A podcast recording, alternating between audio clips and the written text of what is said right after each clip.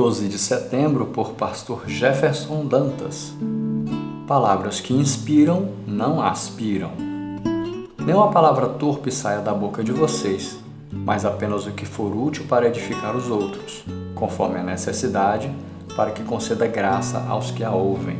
Efésios 4, verso 29. Existem palavras que sugam as pessoas, palavras que podem tirar o ânimo, palavras que se apoderam de mentes e destroem relacionamentos, sentimentos e até a fé. Essas são as palavras que aspiram, isso é, sugam a alegria e as perspectivas. As Escrituras, por outro lado, indicam palavras que inspiram. A palavra proferida no tempo certo é como frutas de ouro incrustadas numa escultura de prata. Provérbios 25, 11.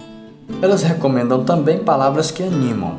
O coração ansioso deprime o homem, mas uma palavra bondosa o anima. Provérbios 12, 25. O cristão é uma criação de Deus absolutamente nova e diferente do ser humano e natural. Por isso, ao crente não basta abandonar as práticas imorais e irracionais do velho homem. É preciso cooperar de todas as formas, palavras e atitudes, para a transformação desse mundo decaído. O mundo já envia palavras negativas e pessimistas. Os cristãos, porém, produzem palavras edificantes e abençoadoras.